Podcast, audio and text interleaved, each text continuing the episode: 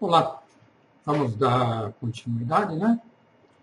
Espero que até aqui esteja tudo tranquilo, tudo bem compreensível, para a gente poder alcançar o nosso objetivo, que é compreender aí a parte do novo Código de Processo Civil no que concerne a petição inicial. Bom, nós vamos agora falar sobre os requisitos, ou seja, os pressupostos algo que se faz necessário à petição inicial. Um, o primeiro requisito, vou até colocar aqui. O primeiro requisito, os requisitos estão dispostos lá no artigo 319 seguintes do Código de Processo Civil. E o, o primeiro inciso, entre os vários que nós vamos falar, diz respeito ao juízo a que é dirigida. Muito bem. Quando se fala em juízo, nós estaremos, então, o legislador está querendo dizer a quem você está direcionando para fazer a sua pretensão é, do que você almeja em juízo. Ou seja, você está pretendendo ao, ao juiz ou ao tribunal. Porque o tribunal pode ser também, como você pode haver uma ação originária, né, diretamente ao tribunal, né, ou como ao juiz. Normalmente esse juiz ou é um juiz é, estadual ou um juiz federal, tá certo? Uma das, eu já vi ocorrer algumas situações que é um equívoco, porque mesmo que haja uma, uma única vara, por exemplo, em determinada eh, jurisdição, lá, numa determinada comarca, haja uma única vara, e essa, uh, esse juiz dessa vara seja conhecido, a sua pessoa como advogada, advogado ou advogada, há um equívoco quando se direciona a sua petição nominando, nominando-a como endereçando-a à pessoa é, natural daquele juiz, doutor fulano de tal. Não. Porque aí ele é um agente do Estado, ele está representando o Estado, né, para uh, poder trazer-lhe a, a, tutela jurisdicional. Outro aspecto, quando, quando a regra fala em juízo a que é dirigida, um dos primeiras coisas que nos traz à tona é com relação à, à competência. Né? Então, quando o juízo pode ser uma competência com relação à competência territorial, com relação à competência do juízo federal, né? em, razão da pessoa, em razão do, da matéria tratada por vai. Isso lá está lá no.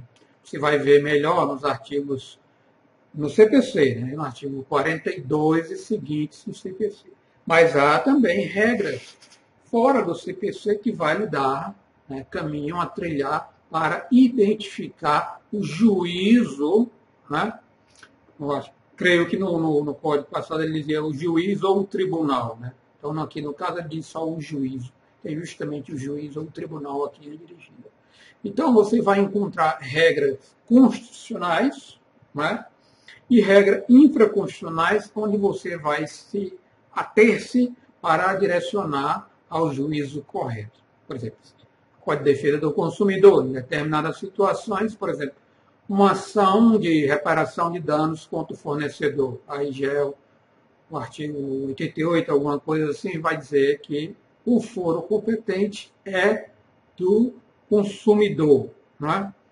A regra é que seja o domicílio, voltei o artigo 43 lá do, do Código de Processo Civil, a regra é o de, domicílio do réu. E você vai perceber aqui, geralmente, a regra, né, a estética, técnica é, processual, né, técnica de redação forense, pressupõe que você traga esse endereçamento lá na parte superior do seu, da sua petição. Então, está aí, excelentíssimo senhor doutor juiz de direito, dá. No caso aqui, obviamente, essa ação já estava em trâmite, tanto que pôde se identificar qual é a vara que estava tramitando. Foi da décima vara civil de Fortaleza. Então, você percebe que aí não se dá aqui o nome do magistrado a que corresponde à vara, mas porque ele é um agente do Estado. Tudo bem? Ok, então vamos seguir para os demais pressupostos da petição inicial. Bom, veja aqui que eu, eu repito, né? Então, não, como é ao juízo, não diga a juiz doutor João de Tal, que é o juiz direito de tal. Não, é incorreto, porque ele é um agente que está representando o Estado naquele momento. E, como eu disse antes, com relação ao endereçamento, ao juízo, né, isso está atrelado às regras de competência. Né? Determina-se a competência no momento do registro ou da distribuição da petição inicial. Ok? E aí vem, pode ser no juizado especial, pode ser da Justiça Federal, né? a Justiça Comum Estadual, a Justiça do Trabalho, e aí nessa, nessa, nesse momento inicial onde vai determinar né, a competência. Bom, um segundo requisito da, da, petição inicial, que está lá no artigo 319, inciso 2, aquele, mostrar ali, ok? É a definição e das partes, obviamente, e a qualificação delas. No, no, primeiro momento, uma das principais, um dos principais motivos para essa estabelecer-se esse requisito é que o magistrado precisa identificar se aquele ou aquela que está sendo demandado ou sendo demandante no processo, ele tem legitimidade para a causa, né, que a gente chama, é o titular do direito, ou ele tem legitimidade processual para tal. Ok? Isso está lá no artigo 17 e 18 do Código de Processo Civil. Esse é um dos primeiros motivos que atraiu o legislador a fazer com maior precisão a identificação das partes e a sua qualificação. Muito bem. Aí ele vem e exige lá, na, quanto maior preciso né, for essa exatidão, né, quanto mais exato for essa é, o magistrado compreender quem é a parte autora e a parte réu, evita-se, primeiro, que haja uma, uma demanda com homônimos e, e coisa e tal, né? e também agiliza, sobretudo, um dos principais motivos, e você vai ver que lá pelo artigo 319, parágrafo 2 você vai perceber que esse, esse é um dos maiores motivos dessa regra, porque permite maior agilidade e maior segurança no tocante àquele que vai ser citado. Tá certo? Então, agora, vamos é, estudar cada uma dessas particularidades que está aí no inciso 2. O nome, o que é o prenome, o que o Estado civil, por que, que ele exige a exigência de dizer se é a união estável, não, porque a profissão, tudo isso, cada pormenor desse faz sentido. Né? Não é à toa que o legislador coloca algo na, na regra que seja sem nenhum propósito. Toda, toda vida é um propósito. Então, nós vamos é, analisar isso com maior vagar e vamos entender o que é cada particularidade dessa. Tudo bem? Então, vamos lá examinar de uma por outra. Quando a gente fala em nomes, aí você vê que ele ele exige aqui, a regra, os nomes e prenomes. Só que, quando a gente vem a tornar a expressão nome, né, qual é o seu nome? João Batista dos Santos. Então, não é esse o primeiro raciocínio que ele vem? Só que aqui você percebe que ele diz nome e prenome. Então, há uma diferença. Né? Então, isso aí.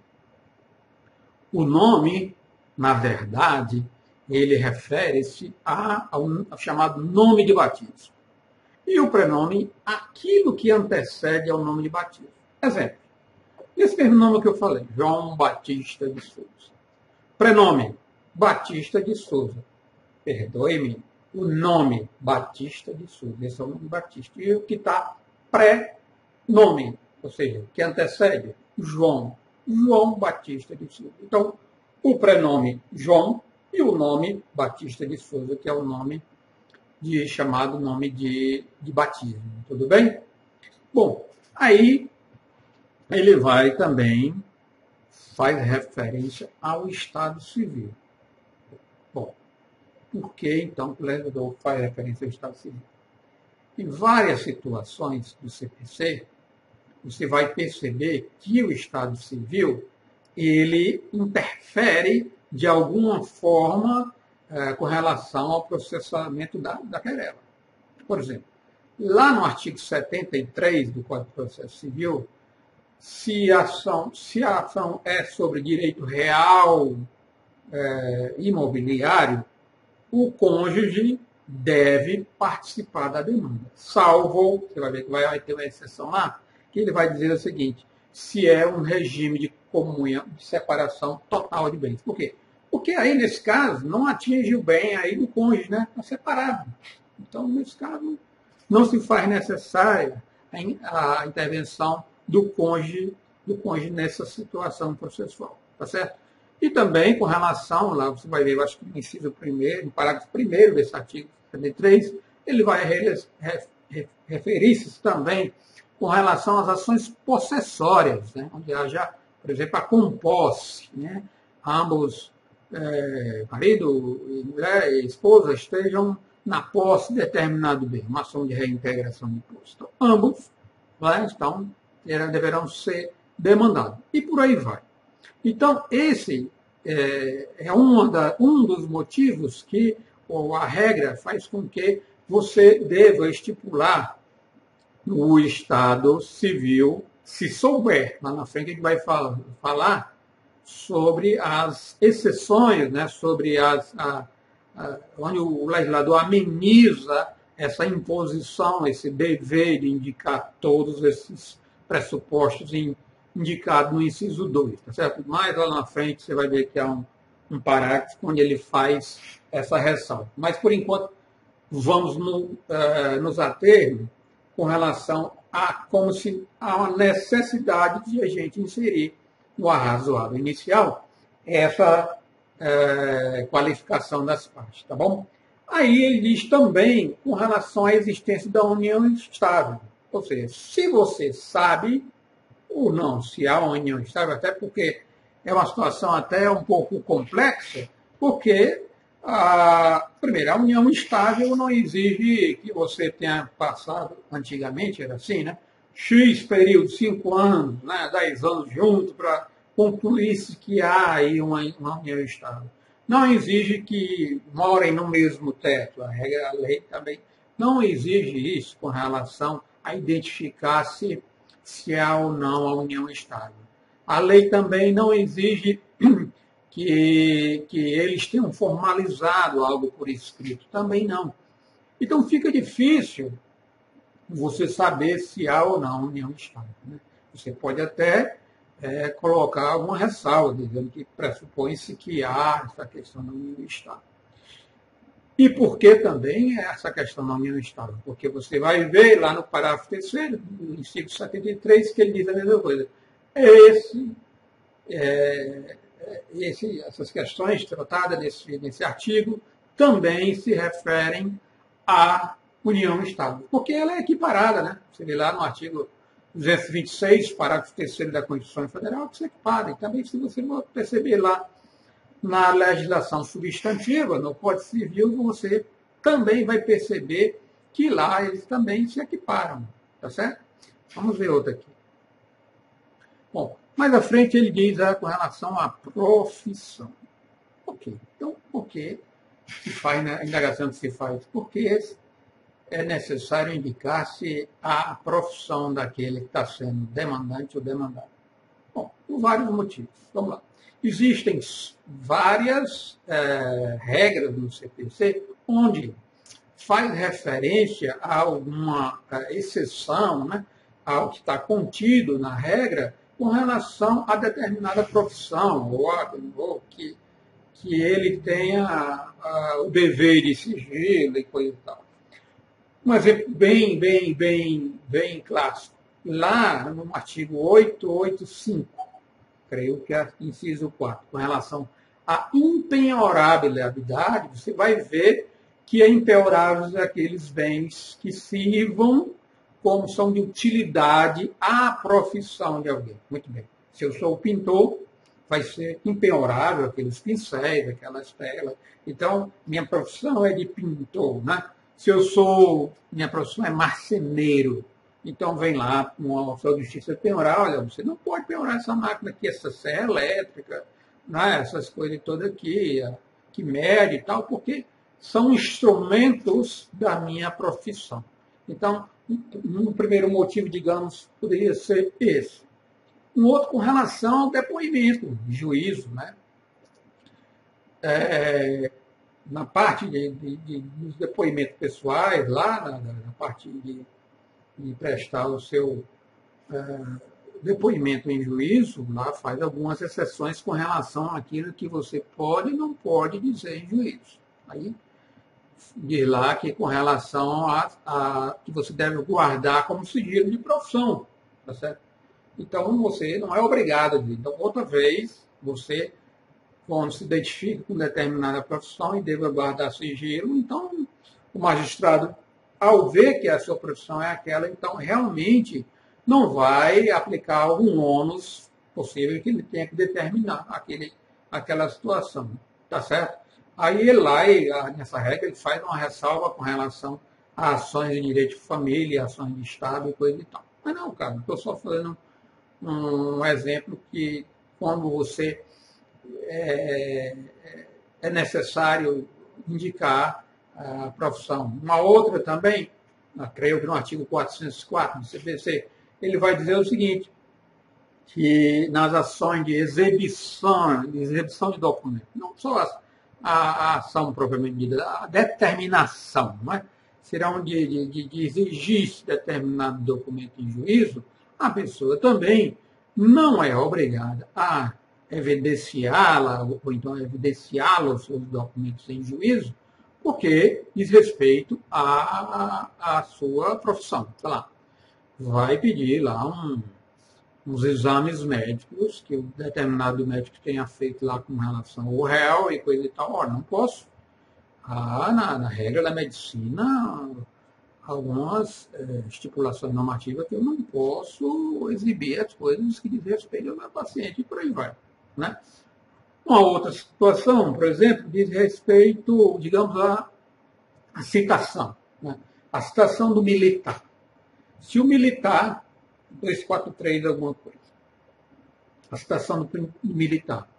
Se ele não, não se encontra na residência dele, ou está em lugar desconhecido, esse militar deve ser citado, deve ser citado na unidade militar onde ele correspondente. Tá certo? E por aí vai. Existem outros exemplos. Eu estou só colocando-lhe para entender por que se faz necessário você indicar a profissão da, da pessoa que está é, participando em juízo, seja como réu, como, como litisconsorte, seja como doutor e coisa e tal. Tudo bem? Vamos lá, seguir. E aí ele vem e exige aqui o número de inscrição no cadastro de pessoa física e no cadastro geral nacional de pessoa jurídica. Bom, obviamente, isso aqui já, já, já há muito tempo, que era uma situação que se fazia necessária. O Supremo Tribunal Federal já havia uma resolução lá que exigia que nas petições fosse estabelecido o CNPJ e o CPF daquele que estava demandando, salvo nas ações criminais. Também na, na, na lei que trata da, da, dos processos eletrônicos, também de 2006, já trazia algo nesse sentido. O sentido maior disso é que está tentando evitar a promoção de querelas com relação a homônimos. Né? Então, você identificar com CNPJ e CPF, então é uma, uma, uma forma de acautelar-se para a não a ação não tramitar referente a uma pessoa totalmente distinta.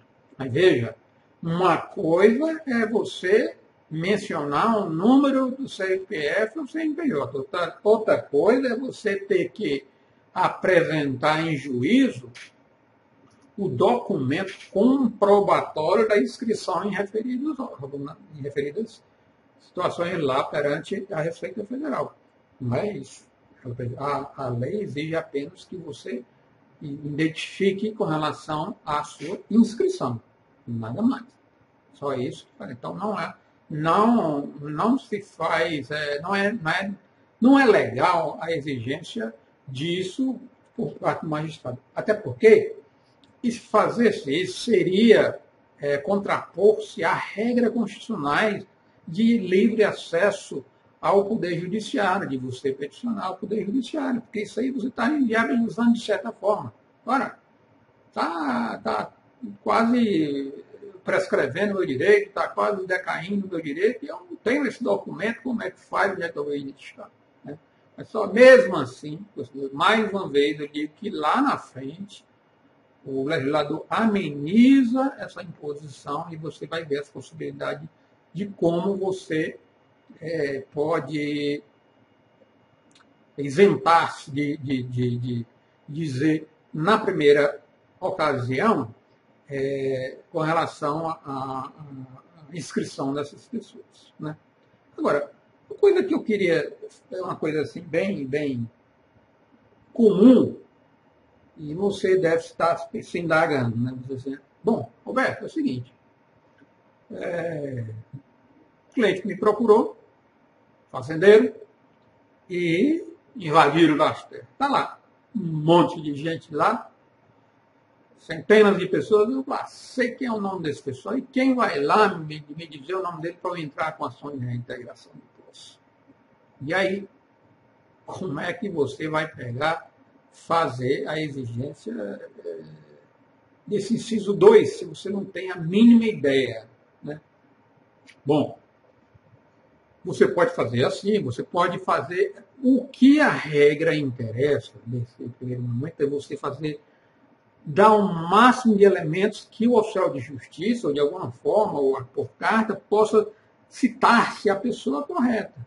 Então, nesse primeiro momento, você diz, faz essa ressalva. Ah, tal, várias pessoas que estão, é, que invadiram aquelas terras, e eu, o único elemento que eu, nesse primeiro momento que eu tenho, é que há um sujeito alto, cabelos aloirados, e está vestindo uma camisa vermelha, de bigode, é? e sei lá, e se chama-se como João das Invasões. Você apelido dele é esse, João das Invasões. Pronto. Você deu algum parâmetro para que o oficial de justiça vá lá, tente identificar essa pessoa, e aí pegue a, a maiores elementos para identificar essa pessoa, ou outros mais, para essa pessoa ser é, demandada com maior precisão. Eu acho que eu até fiz aqui um, um exemplo disso. Olha aqui, é, exatamente, eu tinha feito a outra.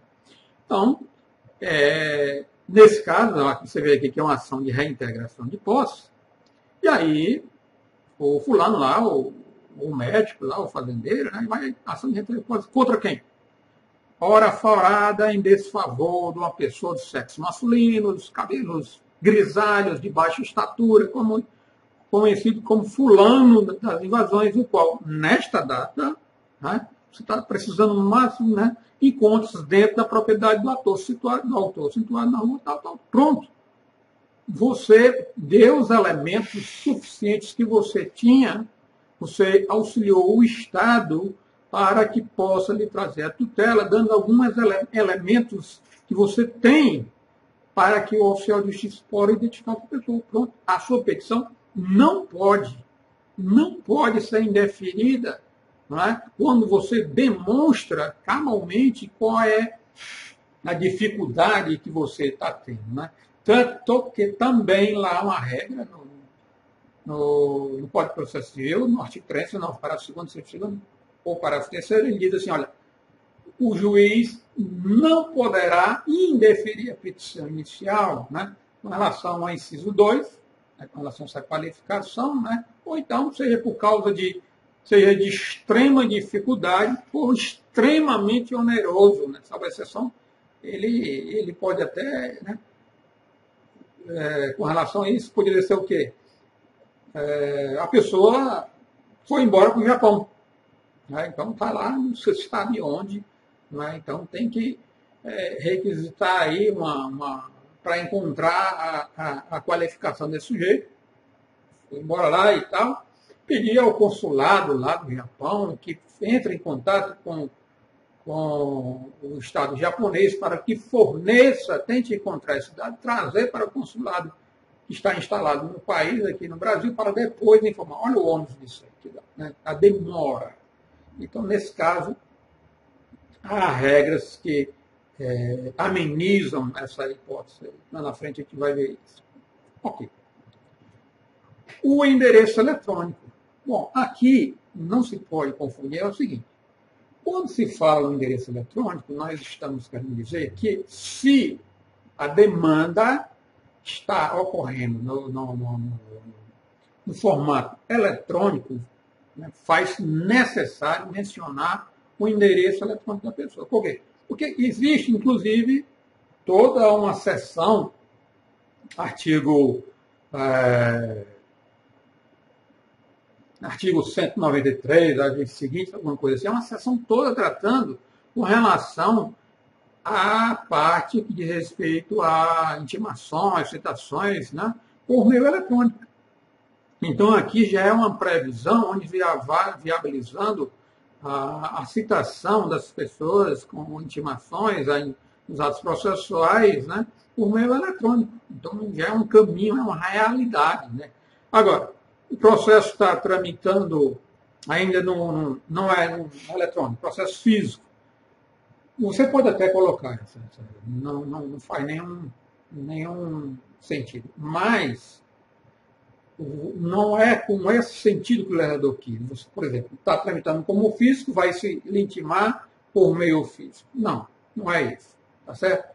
O sentido é que vai, até porque isso aí há uma certa. Se não fosse assim, haveria uma facilidade de fraudes, né? Sai uma intimação cheia, sabe? E, tal, e é o que a gente vê corriqueiramente nas nossas caixas de spam. Então, não é isso o sentido da norma, tá bom? Então vamos lá, seguir aqui.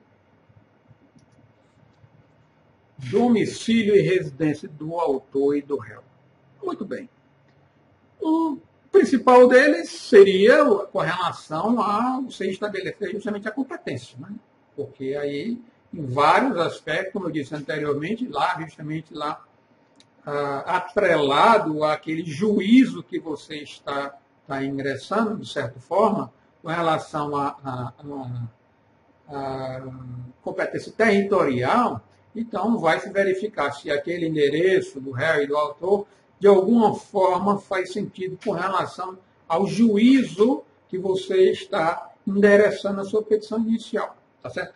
Outra razão é o seguinte: existe é, na, no nosso CPC a possibilidade de o próprio advogado né, intimar né, é, exemplo, o advogado da parte adversa. Né? Então, ou então a própria sociedade de advogados. Então, a, na, na, com relação à procuração, aqui saindo um pouco de lado, com relação à procuração, é necessário que o, advogado mencione o seu endereço, seja endereço residencial ou endereço profissional, lá no artigo 77, inciso 4, alguma coisa você vai ver que há, entra lá na parte dos deveres das partes dos procuradores. Então, tem que indicar o endereço. E um dos motivos é esse, porque justamente primando pela celeridade processual, vai se é, viabilizar que o advogado da parte adversa faça a, a intimação por carta, com a R, ao advogado da parte adversa ou à sociedade de advogado da parte adversa. Tudo bem? Vamos dar seguimento agora com relação ao inciso 3. Outro requisito que encontra-se no inciso 3 do artigo 319, ele vai dizer lá, deixa eu colocar aqui, ele vai dizer lá que faz necessário você indicar o fato e os fundamentos jurídicos. Quando ele fala fato, não necessariamente é um, único fato, um único episódio que está lhe servindo de substrato para você fazer é, o seu pleito e juízo. Né? O que eu queria fazer alguma observação é o seguinte: quando o legislador fala fato, chama-se os fatos jurídicos, os chamados fatos, você vai ouvir isso muito na, na doutrina. Né? Então, se você deparar-se com alguma indicação na, na, na, doutrina processual, como fatos fundamentais, fatos jurídicos, fatos principais ou fatos essenciais, é a mesma coisa. Então, o que você vai ter que demonstrar na sua petição inicial são os fatos jurídicos. Ou seja, os fatos jurídicos são aqueles que têm importância para o julgamento da causa. Né? Tá certo? Então, é diferente dos fatos acessórios, tá certo? Que é os que não faz, não se faz necessários para que seja é, autorizado o juiz a adotar como procedência dos seus pedidos, tá certo? Então, é muito comum uma pessoa fazer um arrazoado e colocar fatos totalmente estranhos ao desiderato da sua causa, né? Então, os fatos têm aquele que você, você tem que imaginar assim. Bom, eu quero responsabilizar o fulano de tal, a minha cliente veio aqui, narrou um quadro fático, eu quero responsabilizar o fulano de tal por uma uh, indenização por dano morais, viu? Isso aí foi realmente provocou um dano a ela e coisa e tal. Muito bem. Então, os fatos jurídicos são esses que, que você vai ter que narrar que ele tenha fundamento para atrelar-se aquele pedido. Você vai pedir o quê? Na indenização por dano moral? Então, tenha-se a trazer fatos em que tragam a esse desiderato. Não adianta você dizer assim, ah, mesmo eles eram antipáticos um com o outro, nunca se deram bem, papapá. Não faz sentido, isso é um fato, são fatos acessórios. Agora dizer assim, olha, e aí foi que no dia de tanto ele ameaçar, queria fazer, no dia X de X distante, ele foi às redes sociais e colocou lá em alto e bom som que fulano era assim, era assado, denegrindo claramente a imagem dela. Você percebe como esses fatos eles estão, de certa forma, agregados a que você vai pedir, tá bom? Então, você poderia imaginar assim, vamos fazer é, é, um exemplo bem absurdo, bem absurdo, para você poder compreender bem essa situação. Vamos dizer que exige a norma assim. É, é dever indenizar alguém aquele que perfurar uma pessoa com faca de ponta afiada. Pronto, certo? Essa é a norma, esse é o tipo legal. Certo? Então ele traz lá faca de ponta afiada e esfaquear alguém. E aí, qual é a consequência da norma? É indenizar. Bem absurdo, hein? Tudo bem. Então você deve trazer fatos nessa petição, para você pedir indenização, que se enquadre ao tipo penal, inclusive a consequência de indenizar. Você diz, olha, às tantas horas o fulano e tal adentrou o recinto e estava o fulano de tal bebendo lá, e aí ele puxou a faca. Até aí já estamos diante da primeira é, quadro fático essencial que pode comportar o seu pedido, né? que uma das, das uh, dos enquadramentos com relação ao tipo, né? a norma, de lá a faca. Ok, encontramos um tudo bem, já temos um aqui. E essa faca e tal, é, não deu para ele foi e, e, perfurou o cliente, mas não deu para saber se essa faca era afiada ou não. Bom, então você, quando vai digamos, fechar o quadro da norma, os fatos para fazer o pedido, está faltando um aqui. Você não sabe, você acabou de dizer que não sabe se a faca era pontiaguda ou não, que a lei requer para você pedir a, o, o, a condenação para pagar a indenização por quem perfurou assim, assim, sabe. Entende? Então, você, se você tem determinada norma legal que você vai se ater, vai ater a fazer o seu pedido, tenha em mente que todo o seu quadro fático vai ter que ser direcionado a preencher aquele, é, aquele tipo que você vai se, se, se adequar. Ok? Então não adianta você falar coisas que não tem nada com nada. Né? Então, se no caso desse indenização, porque narrou que vai é, é, trazer sequelas de dano morais, procure trazer fatos que tenham, é, que tragam uma magistrada uma visão que realmente houve dano moral. Por exemplo. Fato que, agora um, um fato corriqueiro. Pessoa vai adentrar um, um banco, tá? Toca lá aquela campainha, pá, e aí ele a prova, a porta trava. Muito bem. Até aí é uma coisa, é um fato. Você trouxe esse fato. Agora, aí você pede indenização, porque a porta travou. Mas veja bem, aí não vai poder porque ele está agindo dentro do seu direito. Né? Não é ilegal aquilo que você faz dentro da, da regularidade do que prevê né? a legislação. Lá prevê que a parte pode tomar todos os cuidados né? com seus clientes e coisa e tal. Tudo bem? Aí acaba que o juiz vai julgar improcedente o pedido. Agora, diferente disso é o seguinte: foi, foi barrado, a campainha logo voltou, ele tirou as coisas da bolsa, a senhora tirou e foi de novo, barrou, tirou mais ainda, colocou outra coisa lá, foi de novo, barrou, começou a, gente, a aumentar pessoas lá e tal. Ela pediu para chamar o gerente dela, o gerente sabia quem era ela e coisa e tal, ele viu, e aí ele disse que não podia fazer nada. E aquela coisa e tal, e o, o, o, o sujeito lá, o, o guarda lá, pede para que ela levante e mostre o sutiã, digamos assim. Ah, fato absurdo.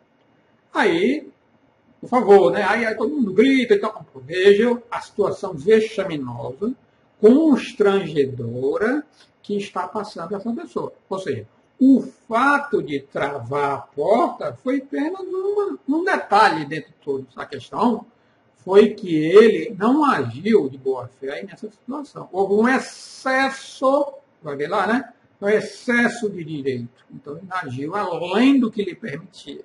Tá certo? Então aí caberia uma ação de indenização. Não sei se você está em compreender. Então você deve narrar os fatos essenciais, né? porque, inclusive, o legislador adotou a chamada teoria da consubstanciação. Então, o pedido, né, o julgamento dos pedidos, se favorável ou favorável, deve ater-se àqueles fatos e os fundamentos jurídicos. Então, deve atrelar-se a isso. Então, quanto menos preciso você for nesse sentido, há chances maiores de você não obter a tutela judicial, do seu pedido não ser julgado procedente. Tá certo? Então, quando o cliente for lhe trazer a narrativa, tente. É, dizer, aí eu quero a indenização disso e tal, tal, danificou meu, meu, minha moral e coisa e tal. Bom, aí o que a senhora me contou foi assim assado, né? Você não tem que me contar algo assim, tal, tal, tal, que eu me encaixe. Lógico você não vai dizer, explicar que a lei é assim, sabe? Não. Esses fatos ainda não são necessários para que eu ingresse com ação juízo. Precisa dizer por quê, pelo quê. Tá? Não há. Para mim, eu não vejo isso. Eu vou acabar prejudicando a senhora, foi ingressar com ação. Muito bem, fato. Entendeu o que é fato? Aí ele diz lá que os fundamentos jurídicos do pedido. Muito bem. Esse aqui é o que mais ainda é, os colegas fazem uma certa confusão. Confundem fundamento jurídico com fundamento legal. Fundamento legal, ele dizer assim, olha, é, nesse caso aí da, da, da, da senhora aí e ele foi lá e é, denegriu a minha imagem. Então, vou pedir com base lá houve uma difamação, uma injúria, lá o artigo 952, alguma coisa assim, um combinado com o artigo 186 da Constituição Federal, artigo 5 inciso não sei o quê. Esse aí é o fundamento legal. Só que a norma não exige isso. Ou seja, até, exige, até estranhamente a OAB, né, essas coisas, esses bancos exigem que você coloque lá na petição inicial o seu fundamento legal.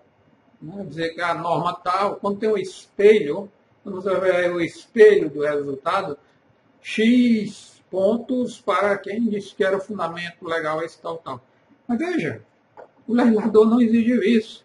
O legislador exigiu o fundamento jurídico do pedido, que é diferente do fundamento legal. Fundamento legal, já disse, fundamento jurídico.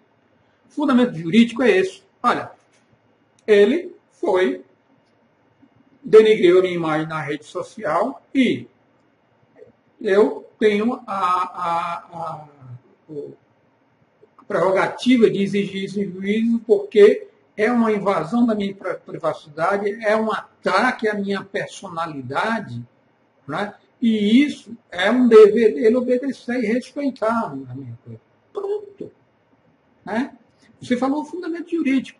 Existe até um brocar jurídico que diz assim, o direito, ou o juiz sabe direito.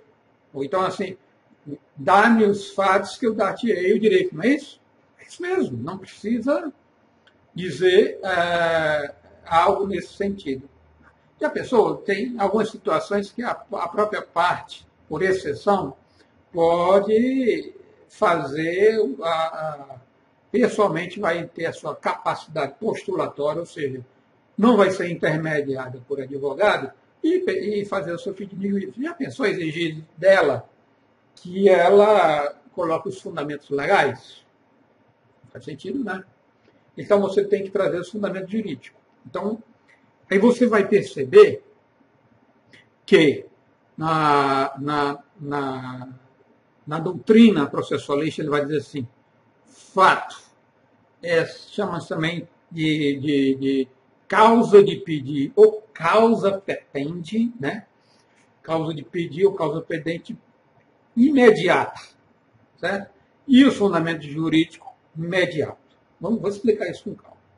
Bom, fato é, é, causa de pedir. É como se dissesse assim, você imaginasse assim, um magistrado sentado dizendo assim, olha, você vem fazer uma um pedido, né, diz assim, olha, é, eu queria uma indenização, eu houve um problema comigo e tal, e aí ele diz, mas por que causa?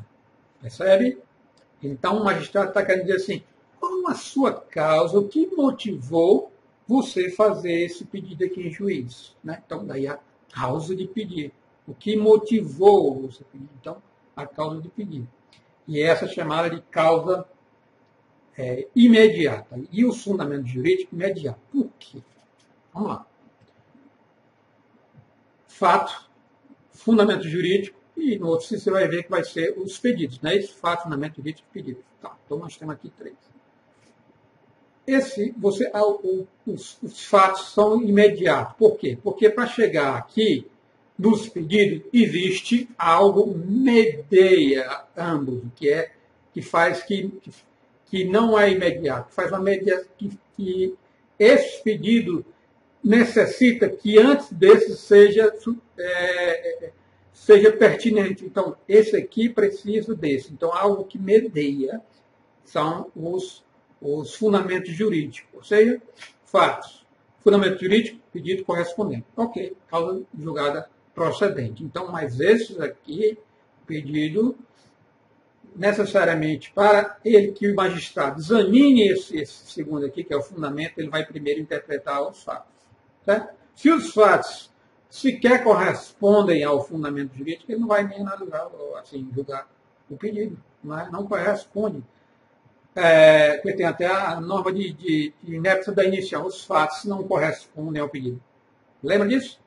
Que é da, inicial, os fatos não correspondem ao pedido. Por isso mesmo, primeiro esse aqui, Você tem que narrar que os fundamentos, os fatos jurídicos correspondem de alguma forma aos pedidos. Aí, tudo bem, o fato corresponde, faz sentido. Agora, vamos ver o fundamento jurídico. Bom, os fatos foi lá é, narrado que assim, assim agrediu, pulou, tal, foi, colocou nas redes sociais, tá aí o fundamento jurídico. O fundamento jurídico que houve um dano é, com isso, houve um dano à minha imagem. Houve uma, uma, uma, uma injúria, então uma difamação, houve uma agressão à minha personalidade, ao meu direito constitucional, à minha personalidade foi agredida. Então vamos ver. Colocar nas redes sociais que uma pessoa é ladrão, é lá, né? uma pessoa então desonesta, né? é um vagabundo e tal. Esse é o fato. Existe um fundamento jurídico correspondente que corresponda ao pedido, isso, fato, tem, tem sim. Tem uma norma lá que diz que ninguém pode é, difamar, de, de, de ninguém mais de alguém, um direito constitucional, ponto. Controle, fechou, tá. Pedido, julgado procedente. Tá certo? Então, fato e fundamento jurídico. Então, uma das coisas que você, né, é, isso, são a, a, isso é chamado de causa de pedido. Você vai ouvir muito isso também de causa pretende. Então, atenha-se a, a, esse, é, a essa situação. Eu até coloquei aqui algo nesse sentido, ó, veja. Vamos supor aqui numa batida do carro. Voltou, coisa tal, proprietário do veículo tal, trafegava na Rua das Tantas, quando foi abarroado, aqui já é um fato, foi abarroado na traseira pelo veículo do réu. Faz sentido, isso é um, uma narrativa fática que, que ele estava havendo uma pretensão de ressarcir danos, isso faz sentido. O abarroamento pela traseira faz sentido. Então, é um fato jurídico. É um fato essencial, é um fato principal. Aí aquele se encontrava parado, olha, faz sentido também, sabe por quê?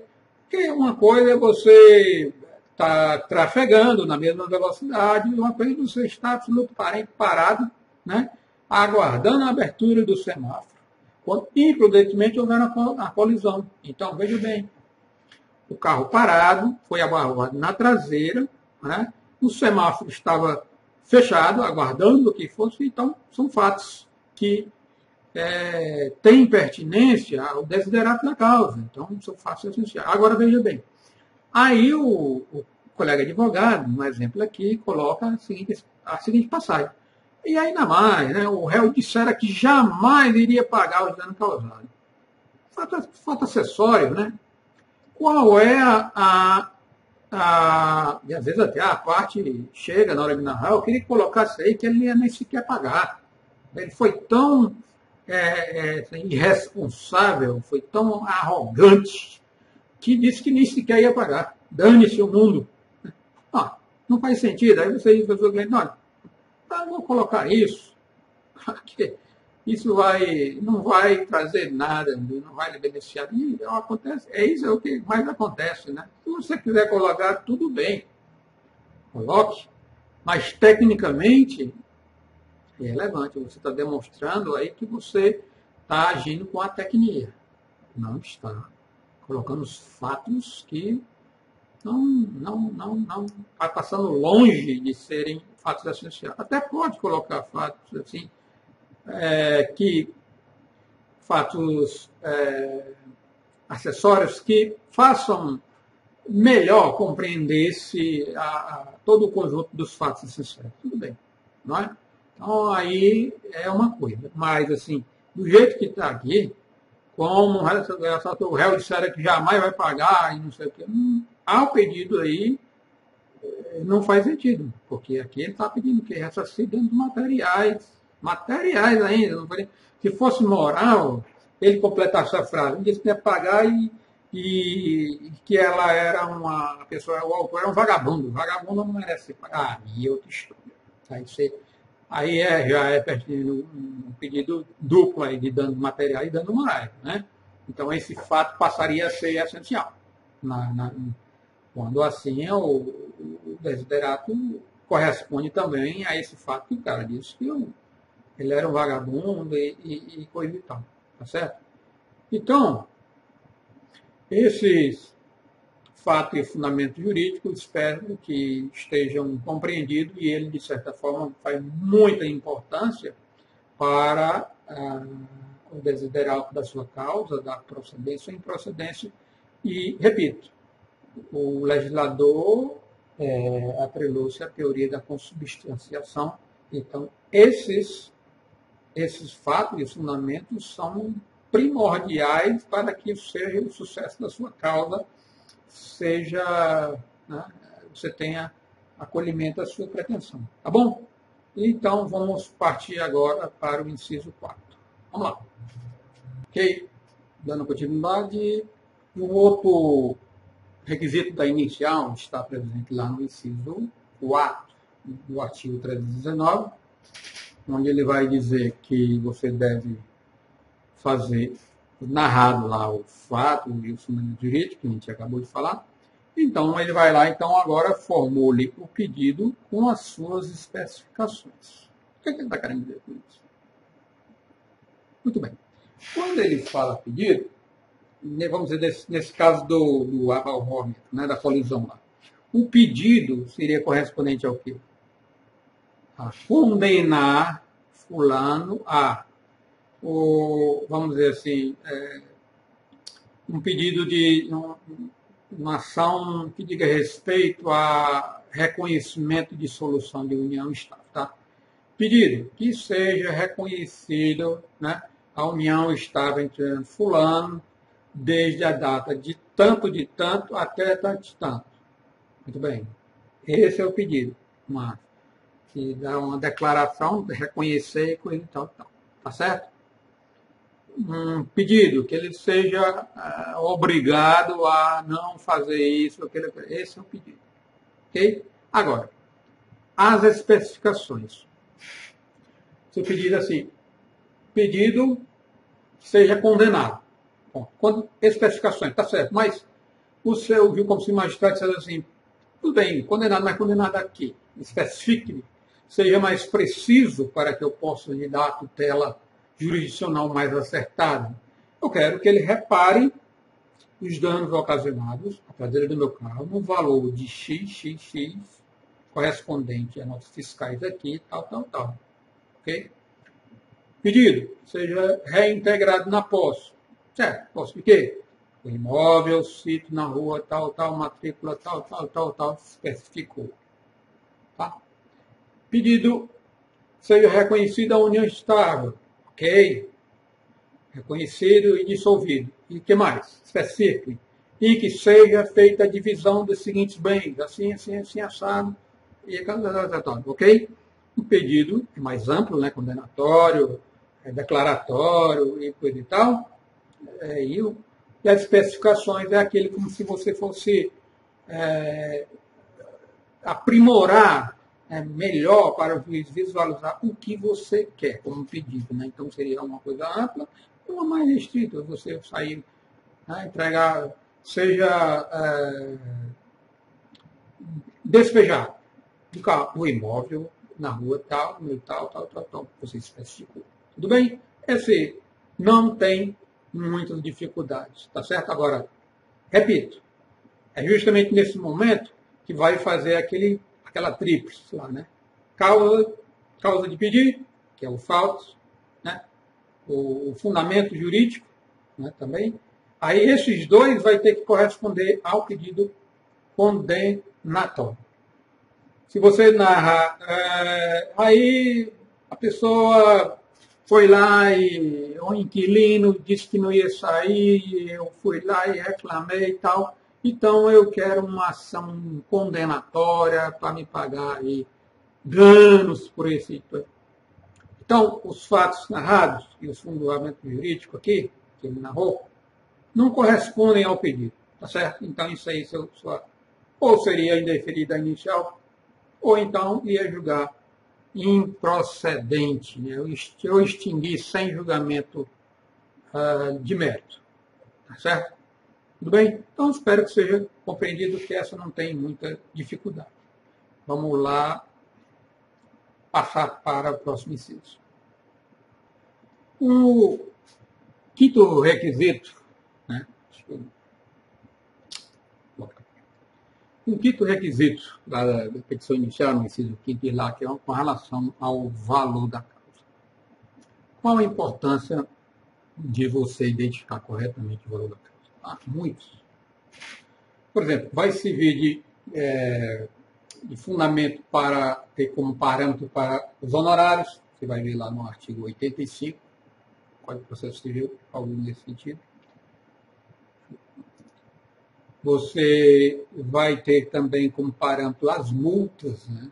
para que aplicar multa, lá, políticas de má, de má fé e coisa e tal, até que você ingressar com uma, com, com ação, por exemplo, com ação monitória, você ingressa lá, lá no final, alguma coisa das 700 703, 704, para lá falar que eu, se a pessoa ingressa com ação monitória e ele é, e ele é considerado de, de fé, algo uh, intencionalmente, intencionalmente para prejudicar, paga multa, salvo engano, 10%. E o mesmo também com réu.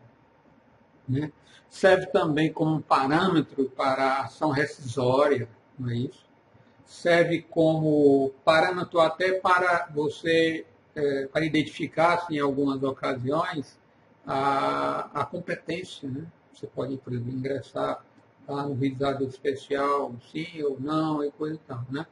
Então, enfim, é, uma, para uma série de, de, de, situações ele serve como parâmetro, para recolhimento de custas, não é? Tudo isso vai, vai servir de, de, de, de parâmetro e tem importância. E isso, os elementos onde você pode, é, a priori, obter uh, o valor da causa, está contido lá no artigo 292 ele traz lá uma série de incisos que estão aí, onde ele, olha, quando for uma ação, tiver como resistência, validade, tem que ser o valor do contrato e tal. Quando for alimentos, né, inciso 3, né, a soma de 12 prestações, né, ação indenizatória, está moral o valor pretendido, tá certo? Então, eu veja que, inclusive nesse aspecto, com relação à ação indenizatória, mudou, né? Porque havia uma uma, uma, uma, um modo de agir da, da, do advogado que pedia um, na, na verdade, pedia um valor altíssimo, certo? E colocava como valor da causa um valor lá embaixo, 100 reais. Né? Por quê? Porque o juiz, na hora de condenar, de condenar ele não condenava com relação à diferença do que ele pediu e com relação àquele que ele ganhou. Então não, era, não, era, não era possível fazer isso. Já exigia jurisprudência já formalizada. Agora não. Você tem que ter todo cuidado. Se você pedir tal, valor indenizatório tal, e você for acolhido menor, então você pode ser condenado pela diferença, porque jogou é, parcialmente procedente. Você pediu tanto, obteve tanto. Então, houve uma vitória parcial, salvo aquela exceção com relação quando a diferença for mínima. Né? Bom, mas aí o que é que eu. Nesse caso da indenização, que é a mais, o nosso mais cotidiano, bom, é que agora eu vou acertar cima da mosca o que, o que, o, que o magistrado vai entender. Se eu não tenho um parâmetro legal para dizer qual o dano matéria moral, não é? Então fica complicado para eu dizer qual é e tal, não sei o quê, blá blá blá. Né? Material até tem, você lá junta lá umas notas fiscais, é um orçamento e papapá. Mas e o moral? Complicado. Então, a sugestão que eu, que eu dou é o seguinte, no primeiro momento, como ainda nós não temos ainda jurisprudência formada e coisa e tal, o que eu, o que eu aconselho é que você faça, por exemplo, pedidos alternativos, você eu fiz essa explicação lá no capítulo do nosso curso, quando eu falo pedido alternativo, pedido sucessivo, né? ou um ou outro alternativo. Olha, me dê 10 mil reais. Ou então me dê 5 mil reais. Certo? Então, se ele der um ou outro, sua causa é julgada procedente. Agora, se você pode fazer também pedidos subsidiários. Olha, eu quero 10 mil. Subsidiariamente, eu quero 5 mil. Primeiro, esse é o pedido rei, né? Eu quero os 10 mil. Agora, se não der, se esse aqui eu quero. Parta para esse aqui. Agora me explique por que você não deu esse. E passou para isso. Aí você tem até interesse recursal, né? para poder você é, recorrer, porque o seu pedido rei, que foi esse aqui, não foi acolhido e o subsidiário foi acolhido. Então você pode até recorrer. Então, você faz um pedido alternativo, então um pedido subsidiário, né, e tal, alguma coisa assim, tá certo? Bom, não só no artigo 292, onde você vai encontrar parâmetros para indicar o valor da causa? Existe, na, na, na, inclusive dentro do CPC, dentro do próprio CPC, existe outra norma que dão parâmetros para o valor da causa. Por exemplo, lá na ação monitória, artigo 700, parágrafo 3 ele vai dizer que o valor da causa corresponde ao pedido formulado no inciso 1, 2 e 3, alguma coisa assim. Certo? Então, já é, quer dizer, há uma regra especial, né? Tratando-se de ação monitória, você não vai pegar por aqui, vai pegar de lá. Tá certo? E há também a nomenclatura, eh, as regras extravagantes, fora do código, né?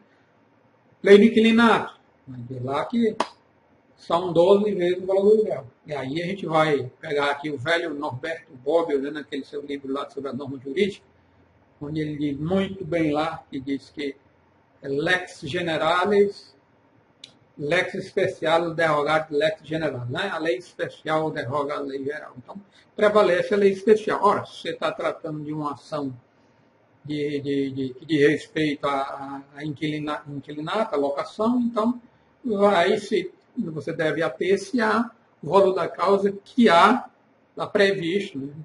Então, eu acho, creio que na, na, na, na, não sei. Bom, enfim, eu não tenho outra aqui em mente que eu possa dizer da, da legislação extravagante, mas que você, se tiver na legislação que você estiver tratando uma regra especial, especial é, sobrepõe-se sobre a regra, que aqui passa a ser a regra geral. Tá certo? Ok, e aí não tem muita dificuldade. A única coisa que trouxe que trouxe é, um novo código é que a impugnação agora ela é feita na própria contestação, né? Então não há aquele incidente de, de, de impugnação ao valor da causa. Agora ele deve levar na contestação, tá bom? Isso aí é uma coisa que você pode ver lá na matéria da contestação, que você vai ver que você pode arguir sede de preliminar. Tá? Vamos seguir. No inciso 6, vem lá e diz que você deve também indicar na petição inicial as provas com que o autor pretende demonstrar a verdade dos fatos alegados. E bem, a doutrina, a doutrina processualista sempre foi bem crítica com relação a, essa, a esses incisos, porque ele renovou-se praticamente a, mesmo artigo uh, ah, 282 lá do Código de Processo Civil de 73. Então, você, e isso traz uma, uma, uma, certa confusão, dubiedade a, a nós advogados e até a certos magistrados, né? porque ele diz lá que você deve indicar as provas com que o autor pretende demonstrar. Ou seja, foi inicial.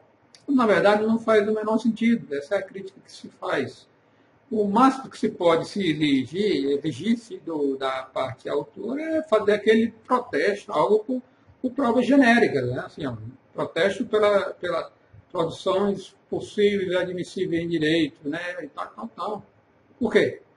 Porque você só vai poder identificar de fato qual é a, a, a, o meio de prova que você vai utilizar quando for eventualmente apresentada a contestação. Por quê? Porque aí é que você vai identificar quais são os pontos controversos. Um dado controverso, por exemplo. Se ele diz lá, olha, a batida não houve frenagem, não sei o que, alguma coisa assim. Não foi essa velocidade, jamais foi, papapá e coisa e tal. Então, você disse que ele vinha com velocidade X, que atropelou aquela pessoa, você está pedindo lá, né? Então, irresponsavelmente e coisa e tal. E ainda está lá a marca de frenagem, que está lá, que foi um, uma frenagem brusca, que é incompatível com a, qual um veículo que viesse em velocidade moderada. E ele diz lá, não, eu vinha na velocidade até aquém do que é permitido para a região. Fatos que não estão correspondendo. Há, há uma controvérsia no quadro fático. Então, depois da contestação, o magistrado lá na frente, ele ia fazer o chamado despacho saneador, lá no 35, artigo 356. E ele vai dizer assim, ah, aí sim, diga as partes, né, as provas que pretendem produzir, coisa e tal, alguma coisa nesse sentido. Aí ele vai definir os pontos controvertidos. Um deles poderia ser o seguinte, olha, aqui, freou, houve uma frenagem brusca, foi excessiva a velocidade ou não foi? Vamos, vamos ter que decidir isso. Então, nessa hora, você dizer assim, olha, eu quero a prova pericial para identificar a frenagem e dali fazer o cálculo e, mediante, com essa distância, eles fazem um cálculo e diz a velocidade aproximada com que o veículo via. Então, você pode, olha, eu peço a prova pericial. Então, você não faz sentido ele ter pedido de logo isso, que se ele, se ele calou, ele silenciou na contestação com relação a esse fato, não é isso? Então ele fica já em controverso, né? Porque cabe a ele, rebater, a ele, eu digo, réu, rebater ponto a ponto todos os fatos, que, fatos jurídicos que são mencionados na exordial e que ele entende como que não sejam verdadeiros. Então, se ele, agora, se ele diz que é, é inverídico, então pronto. Aí já houve. Né? Porque esse ônus é seu como autor. Artigo 373, inciso 1. Artigo 333, inciso 1 do CPC de 73. O ônus é seu. Tá certo? Que você disse que a frenagem, você disse que a frenagem era tal, e essa frenagem não está agregada ao seu pedido indenizatório pela irresponsabilidade, né, de negligência, alguma coisa que ele passou da velocidade, então o ônus é seu. Então você vai ter que pedir provas para, né? Ou então, com relação a, a, a, a fatos. Olha, ele foi lá e no meio da festa disse que eu era um, um cara problemático, alcoólatra e coisa e tal. Então, eu quero. Isso foi um vexame para mim, papapá, e eu quero uma reparação da morais. E aí o cara vai lá e contesta, não, nem nessa festa eu estava. Ah, então, cabe a ele agora, autor, olha, qual é o fundamento seu pedido? uma manifestação da parte adversa dentro de uma festa que lhe agrediu a sua honra. E a outra parte disse que sequer estava lá. Então, cabe a você, agora, quando o magistrado dizer agora, agora sim, você vai saber qual é o tipo de prova que você vai querer. Não, então eu quero o depoimento pessoal dele, você é quem pode pedir.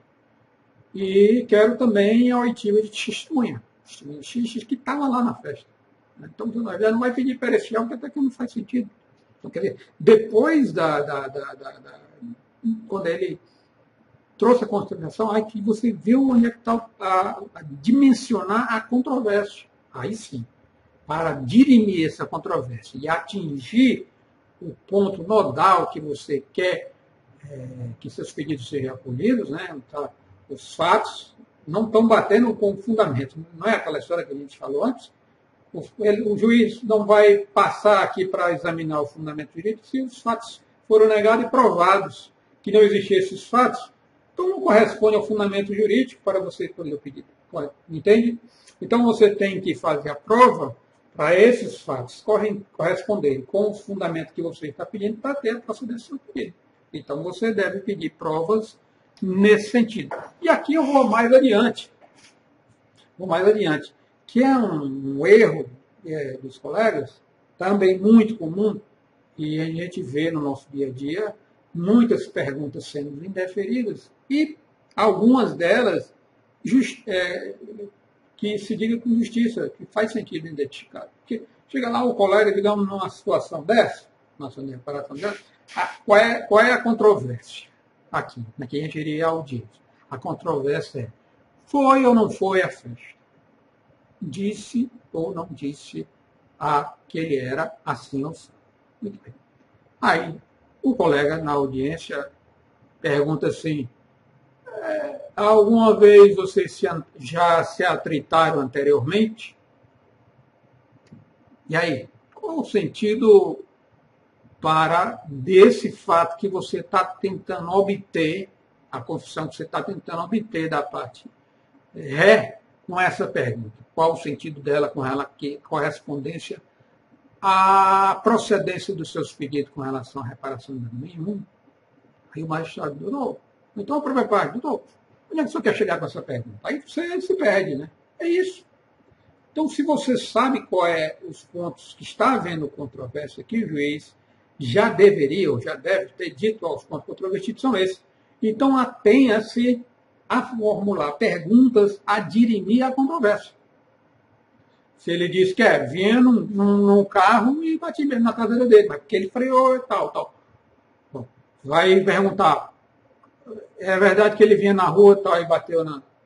É fato em controvérsia, ele disse que já vinha lá, só não disse a velocidade, que era essa, né? Então, é algo nesse sentido. Então, da mesma forma, você deve pedir a prova correspondente a dirimir essa controvérsia e, na hora, na ocasião, formular perguntas da mesma sorte que você tenha proveito no relativo de extirpar essa controvérsia. E até combater algumas perguntas feitas pela parte adversa com relação ao que ele alegou para é, a inexistência daquele fato. Ele disse, olha, eu estava, nesse dia eu estava lá na praia tal. Então, a, a, o fato é o seguinte, não, perdoe, eu não estava na festa, inclusive eu estava em tal lugar. Muito bem, veio a controvérsia e o lugar é outro. Então, se ele faz perguntas dizendo assim, mesmo jeito, ele faz pergunta, é verdade que eles sempre foram inimigos? Peraí, peraí, peraí, doutor. O senhor está querendo apenas dizer que seu fundamento na sua contestação, que foi, trouxe a controvérsia se estava ou não estava na festa. Se falou que ele era um drogado, embriagado, ou não falou. O que, é que tem a ver se foi inimigo? Eu, excelência, pela ordem, pela ordem no sentido assim, vamos pôr em ordem o que está aqui ocorrendo e eu uh, solicito que seja indeferida a pergunta feita pelo colega. Pronto. Tá certo? Então vamos lá. Espero que isso aí tenha auxiliado. Vamos seguir em frente. Bom, um outro requisito da petição inicial diz respeito à opção do autor pela realização, realização ou não de audiência de conciliação ou de mediação. Muito bem. É, a doutrina já vem se, se, se colocando da seguinte forma. Se o autor opta pela, pela, pela, pela realização da audiência, basta ele simplesmente silenciar, nem sequer faz necessário é, que ele mencione, porque já fica como implícito a sua, a sua intenção na realização da audiência. Essa é a interpretação que a doutrina está fazendo. Se ele diz que não, aí não, é, é, ficou claro que ele não, de jeito de forma alguma, ele não quer a realização da audiência. Então, aquela, aquela máxima, quem cala consente. Como o código está praticamente voltado a, a, a tentar-se é, que as partes façam conciliem-se, então nesse caso, no silêncio da parte autora, ao mencionar nesse aspecto, o magistrado vai logo determinando a citação da parte adversa para comparecer à audiência para essa finalidade, de conciliação. E aí, a parte adversa não querendo, ele terá dez dias antes da audiência dizer que não há interesse para fazer a composição. Uma outra situação, que diz lá no, no, no, no, artigo 354, né, ele vai dizer que somente nas causas que seja possível, possíveis a autocomposição é que se determinará a situação da, da parte adversa. Ou seja, em causas que não sejam possível conciliar-se, alguém fala com relação contra o Estado, né, fazer a composição, fazer a indenização X e tal, entende-se que, que não, ser, não seja possível essa situação, a autocomposição. Então, nesse caso, o juiz já é, não, não, não, não, não toma em conta essa situação de mandado citar já para esse ato, ato processual já determina a situação para oferecer a defesa. Então, se o autor deixa de, de inserir se quer ou não quer que se realize a audiência, é, o juiz não vai mandar emendar inicial ou até indeferir inicial. Na verdade, ele vai interpretar como se haja um consentimento. Até porque, e lá no, no, no, no artigo 3 do Código de Processo Civil, que é primordial que o juiz sempre tente conciliar as partes. E isso também não impede o, fato de a parte, especialmente também colocar que, olha, não há interesse em fazer composição. Isso não impede que o magistrado, em determinada ocasião no processo, tente conciliar a parte, porque é até uma, uma, uma, situação prevista no artigo 125 do CBC, que a qualquer momento o juiz pode é, tentar conciliar a parte. Agora, ele pode renovar e dizer, não, não quero, não há, não há interesse em, em, fazer a composição. Só não pode é, no primeiro momento que ele disse que não desejava, lá na frente o juiz não tentar fazer uma, uma composição entre as partes. Tudo bem? Uma outra exigência da petição inicial, que não está contida lá na, no artigo 319, que de fato é um, tem sido um problema corriqueiro para nós advogados que estamos militando com, com o suporte no, no Código 73, que aqui, nessa regra que eu vou falar, correspondente ao 285B do CPC, que diz respeito a você, as ações revisionais lá de financiamento e coisa e tal, você identificar as parcelas controversas e incontrovertidas. Isso tem sido um problema. Né? Então vamos ver qual é a redação que foi dada agora. A petição inicial será indeferida quando nas ações que tenham por objeto a revisão de obrigação decorrente de empréstimo.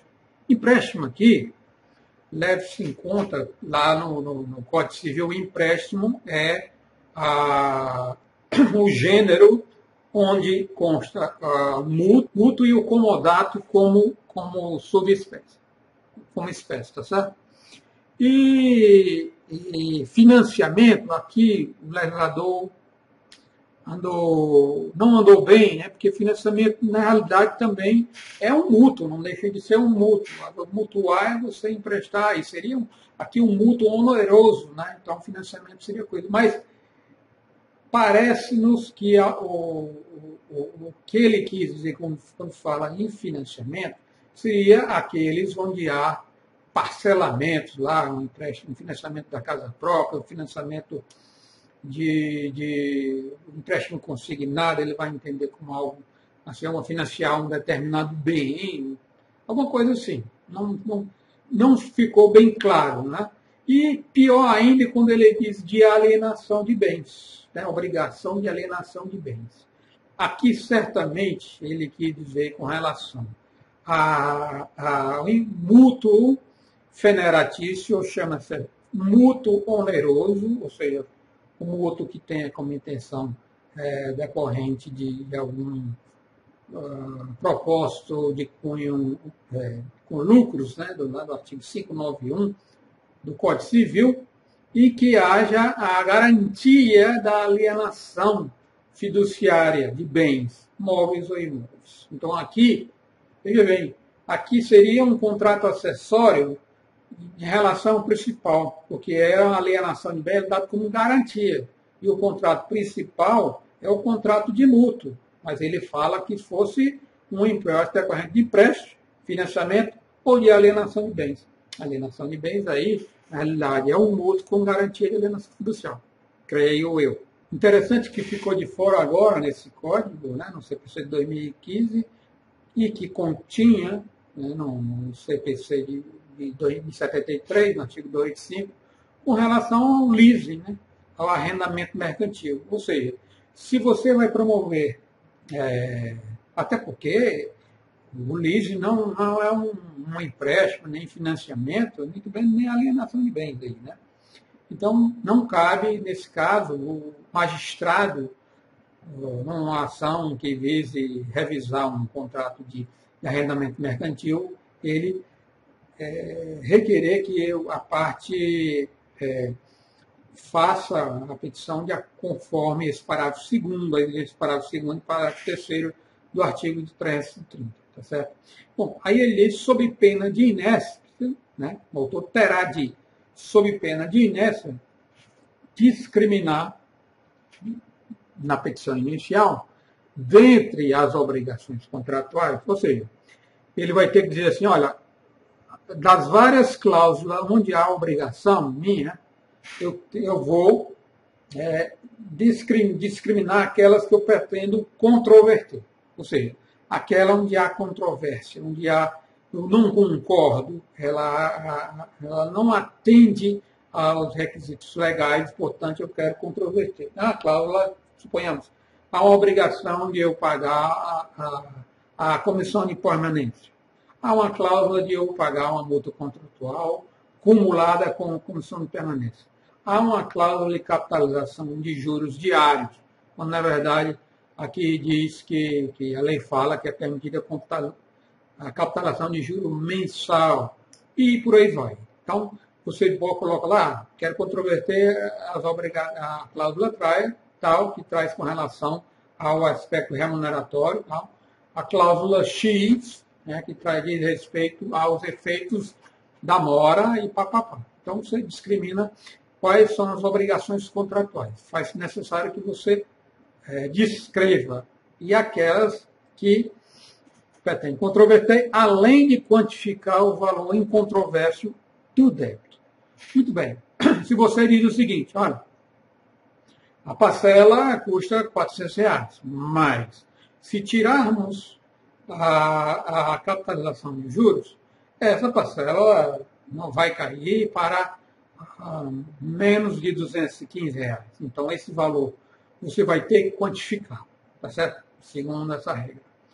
Que vai ser um problema, porque uh, e também é um problema no artigo 255b, porque, digamos, suponhamos, num empréstimo lá, um mútuo feito num contrato de abertura de crédito rotativo, chamado cheque especial. Qual é, qual é o valor em disso aí?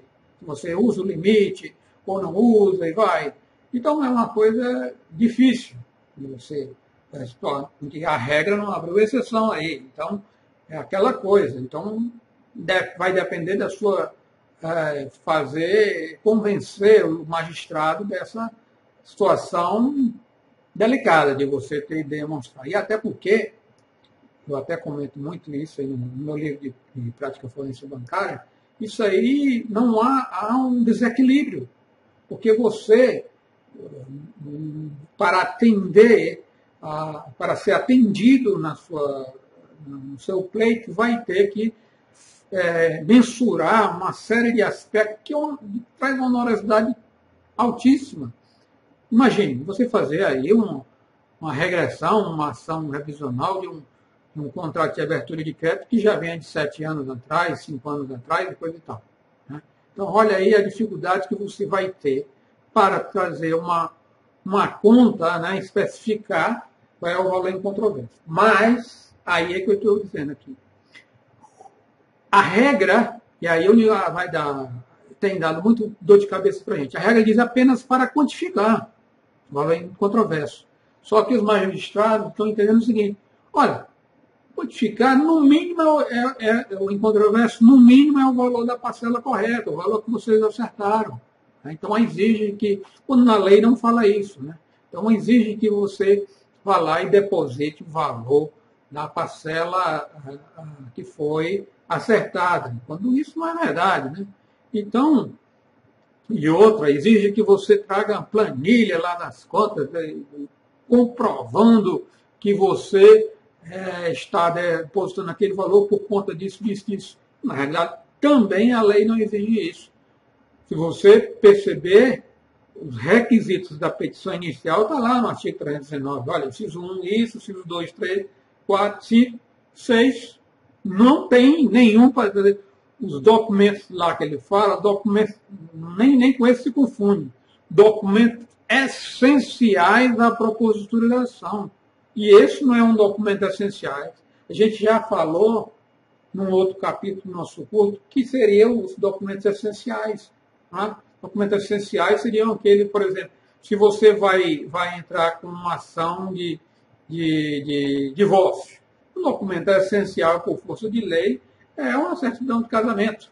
Né? Se você vai menciona na sua petição que houve uma relação locatícia e você quer o despejo, então, e houve um contrato nesse sentido, então, como você mencionou, houve uma relação locatícia expressa, esse documento passa a ser essencial, você deve trazer.